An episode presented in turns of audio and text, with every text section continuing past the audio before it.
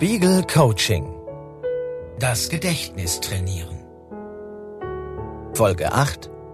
Ich weiß, wie du heißt. Anna Riedmann ist von Beruf Cellistin.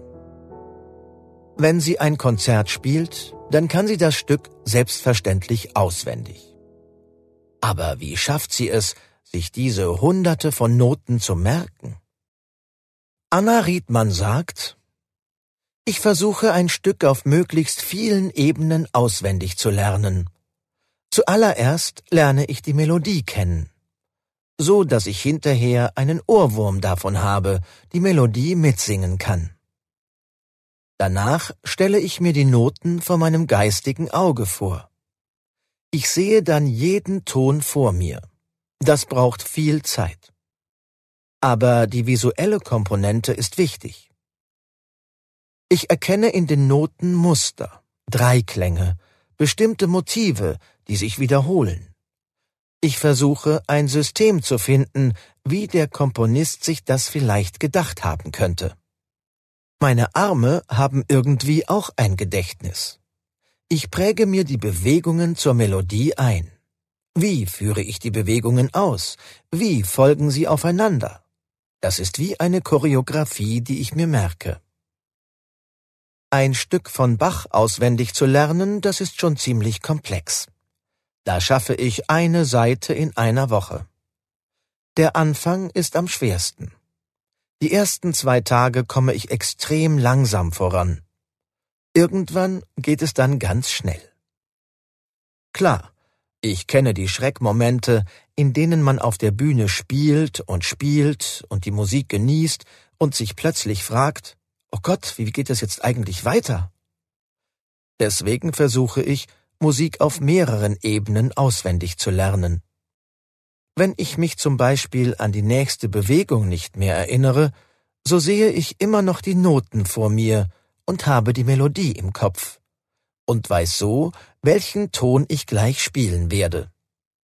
Die drei Ebenen geben mir Sicherheit und die Banane, die ich immer eine Viertelstunde vor dem Auftritt esse. Es heißt, mit einer Banane im Magen ist das Nervensystem beschäftigt und hat keine Zeit, in Stress zu geraten. Anna Riedmann hat offensichtlich ein gutes Verhältnis zum Nemosyne. Zu wem? Nemosyne ist die griechische Göttin des Gedächtnisses. Daher stammt das Wort Mnemotechnik für Gedächtnistechniken. Es sind letztlich Merktricks und Eselsbrücken, mit denen wir Fakten, Namen oder Zahlen besser behalten können.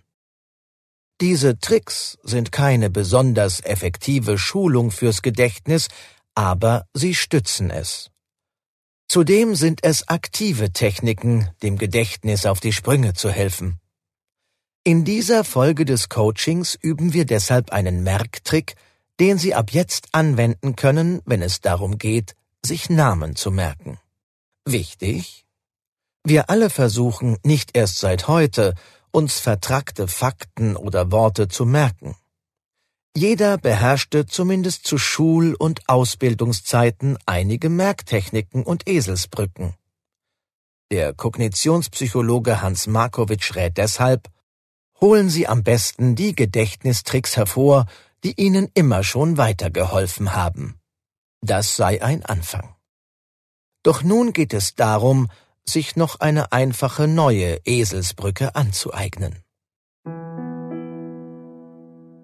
Namen erinnern. Versuchen Sie in den nächsten Tagen alle Namen zu behalten, die Sie im Alltag hören und von denen Sie glauben, dass Sie sich diese merken sollten.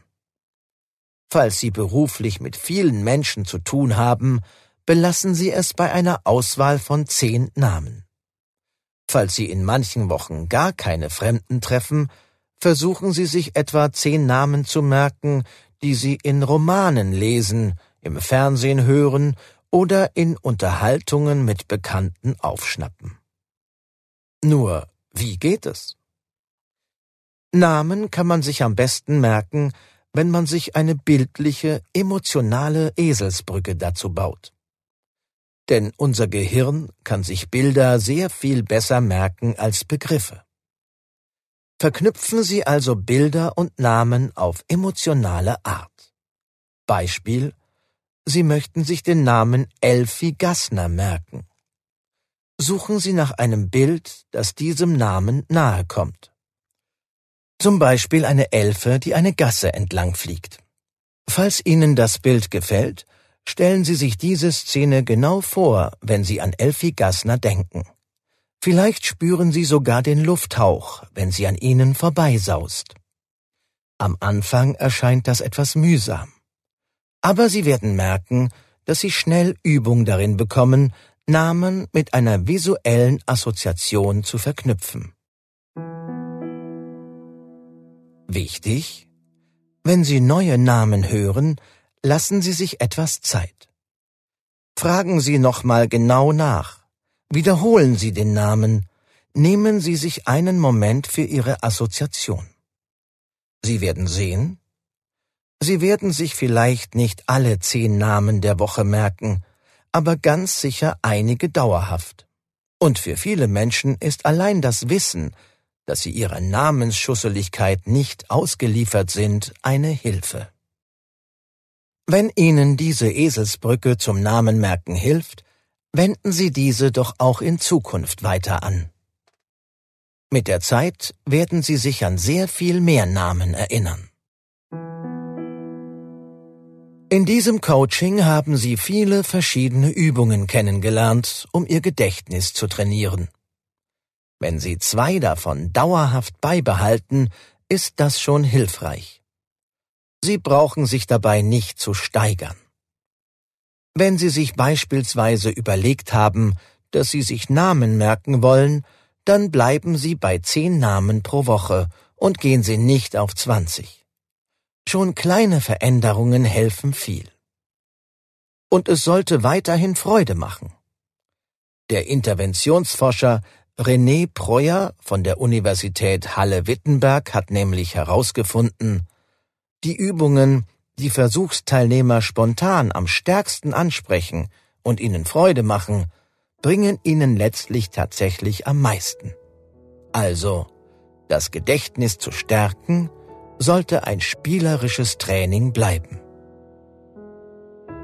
Spiegel Coaching Das Gedächtnis stärken. Autorin Anne Otto.